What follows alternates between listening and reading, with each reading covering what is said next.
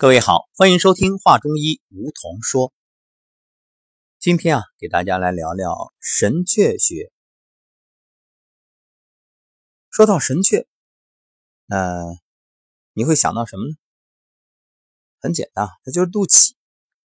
那很多人会奇怪了，肚脐就肚脐呗，干嘛还起名叫神阙呀？要知道，古人在给穴位命名的时候，那都是非常有讲究的。顾名思义，辨知端倪。那么最早提出神阙这个说法的是针灸甲乙经。为什么叫神阙啊？因为神阙者，神之所设其中也。起居正中，如门之阙，神通先天。啥意思啊？你想神阙，那神住的房子呀，神住的宫殿。父母相交而成胎时，先生脐带。这个脐带啊，就像荷茎啊，荷花的那个茎，系于母之命门。天一生水而生肾，它的形状呢，就像还没开放的莲花。顺五行以生土，赖母气以相转。十月胎满，则神助其中而成人，故名神阙。这神阙穴的阙就是宫殿的意思，所以神阙穴呢，就是指元神出入和居住的地方。在人体当中，神阙穴就是心肾相交的门户，起与五脏相通，所以它就是真气往来的门户。那么大家都知道，肾为先天之本，其实这肚脐也是啊。脐是胚胎发育时。腹壁最晚闭合的地方，也是腹前壁薄弱区，由浅到深解剖结构啊，依次是皮肤、致密疤痕组织、起筋膜、壁腹膜、小肠。这神阙穴呢，是居于人体正中，与督脉相表里，连十二经脉、五脏六腑、四肢百骸，能通达百脉，所以神阙可谓一穴而系全身。所以啊，它是通百脉、调脏腑、培元固本。我们再来说说神阙穴的位置啊，它在人体中央，其上为阳，其下为阴，所以它是介于阴阳之间，喜暖恶寒，可以调和阴阳，扶正驱邪，温补脾肾，回阳救逆，调和气血，调补冲任。呵护神阙穴。啊，就可以解决很多问题。这一点我们在上古养生之道精修班的同修已经深有体会啊，学到了太多用这个神阙穴来解决各种疾病的方法。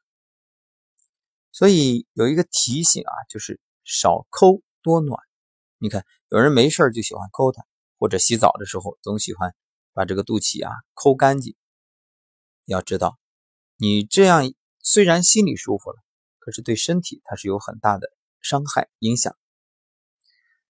那么说到这儿，没上过精修班的家人怎么做呢？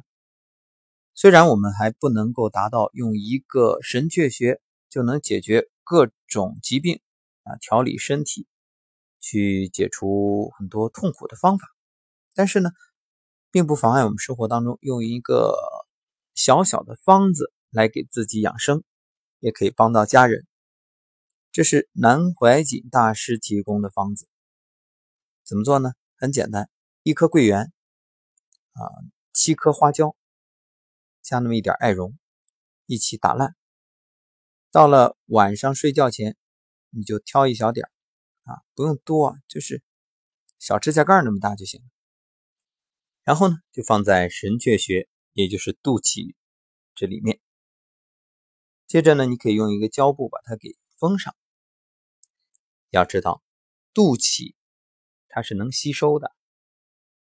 我们在妈妈肚子里头的时候啊，你吃、呼吸、喝啊，都是靠这个肚脐连着。